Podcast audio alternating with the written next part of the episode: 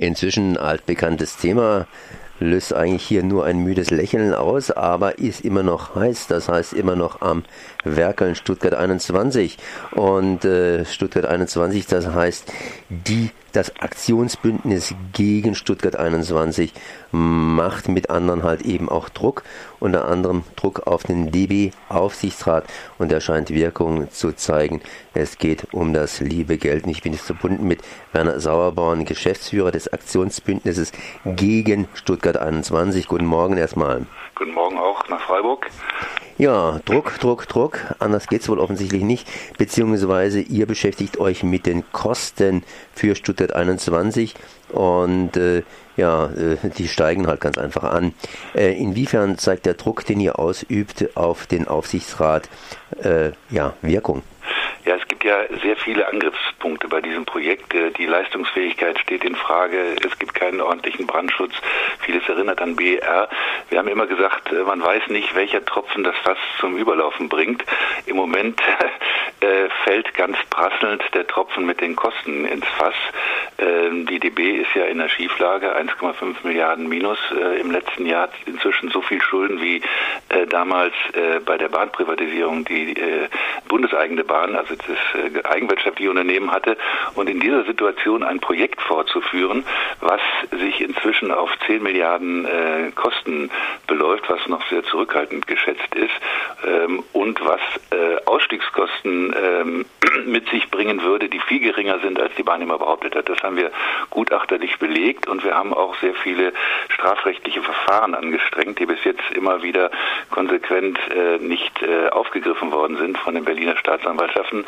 Aber inzwischen macht äh, das doch alles scheinbar einen gewissen Eindruck auf die Bahn, die bis jetzt alles äh, immer ignoriert hatte, alles in Ordnung, äh, Kosten haben wir im Griff, äh, Fristverlängerung gibt's auch nicht. Also diese Ruhe scheint inzwischen ein bisschen dahin zu sein. Äh, die Bahn scheint etwas nervös zu werden. Äh, sie hat gestern äh, oder vorgestern in der Aufsichtsratssitzung beschlossen, dass die Gutachten, die wir vorgelegt haben, jetzt doch mal gegengerechnet werden. Es gibt immerhin neue Mitglieder im Aufsichtsrat, die sich diese alten, ich sag's mal, Vergehen nicht anlassen lassen wollen und ein Projekt nicht unbedingt weiterführen wollen, was sie unter Umständen in strafrechtliche Schwierigkeiten bringen könnte. Also das wird die Bahn jetzt nochmal auf Antrag wahrscheinlich der Neuen, die im Aufsichtsrat sind, nochmal prüfen, stimmen wirklich die dauernden äh, Kostenbehauptungen der Bahn oder stimmen unsere. Da sind wir sehr zuversichtlich.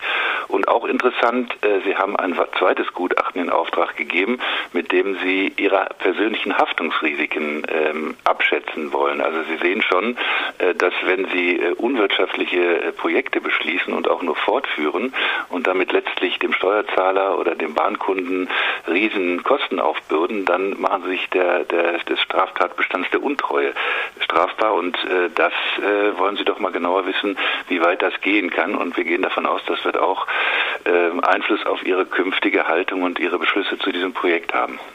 Das heißt, es gibt neue Männer und Frauen im Aufsichtsrat und die Devise Too Big to Yale äh, gilt nicht mehr. Also dieses äh, Too Big to Jail hat bisher immer gegolten. Die Bahn schien äh, sakrosankt, geschützt vor allem äh, auch äh, Nachforschung. Es gab da auch sehr wenig Enthüllungsjournalismus, was auch mal eine schöne Aufgabe wäre. Ähm, aber inzwischen gibt es auch eine höchstrichterliche Rechtsprechung, die den Tatbestand der Untreue ein bisschen genauer fasst. Also es kann nicht jemand einfach nur Achselzucken und sagen, ich habe eigentlich gar nicht gewusst, dass das so teuer wird, sondern ähm, äh, er, er, muss, äh, ihm muss sozusagen zugerechnet werden, dass er sich auch sachkundig macht. Und sachkundig machen heißt in dem Fall, sich mal umhören, äh, was jetzt wirklich mit den Kosten los ist und nicht einfach nur dem Bahnvorstand glauben, der immer sagt, alles gut. Das ist sozusagen eine neue Lage, die von, von der gehen wir aus, dass die in diese Sache doch noch ein bisschen Bewegung reinbringen wird. Nun hat man doch ein bisschen was verbuddelt bisher. Ähm, und äh, naja gut, die Ausstiegskosten scheinen niedriger zu sein als die Fortsetzungskosten. Und äh, es gibt verschiedene Handlungspartner, die da einfach mitspielen. Ich meine, wir reden ja immer über Stuttgart 21, aber Stuttgart 21 setzt sich aus mehreren Parten zusammen. Sie sind zum Beispiel Geschäftsführer des Aktionsbündnisses gegen Stuttgart 21. Wie sieht denn da die Gegenseite aus? Das heißt, die Positionen der Gegenseite? Naja, wir sind ein Zwerg gegenüber äh, diesen äh, Mächtigen, die da auf der Gegenseite sind. Da sind natürlich Bund, äh, äh Land, äh, die Stadt Stuttgart und Bund ist auch äh, mit der Bahn halt in einem Boot, die Projektträger ist. Und äh, die sind sich nach wie vor nicht klar. Sie wissen ja schon, dass es Mehrkosten gab. Das hat man ja damals entgegen allen Versprechungen, die auch in der Volksabstimmung Geschäftsgrundlage waren. Da hieß es ja 4,5 Milliarden nicht überschreiten. Und dann haben sie gesagt, okay, äh, das war wohl nicht so gemeint, jetzt machen wir äh, auch bei 6,8 Milliarden weiter, ohne zu klären, wer das alles zahlt. Die machen einfach weiter und sagen dann nachher wird irgendwie äh, ein lieber Gott oder ein Richter sagen, wer wie viel von diesen Mehrkosten zahlt. Bis zu dem Zeitpunkt sagen sie alle, wir zahlen nichts, die anderen zahlen. Mhm. Und das heißt, wer wird wohl den schwarzen Peter kriegen? Beziehungsweise also, wer sollte den schwarzen Peter kriegen? Wer ist hier in der ganzen Sache sozusagen die haupttreibende Kraft, dass es einfach weitergeht? Stadt Stuttgart, die sollte ja ein Interesse daran haben, ihre eigenen Interessen zu wahren.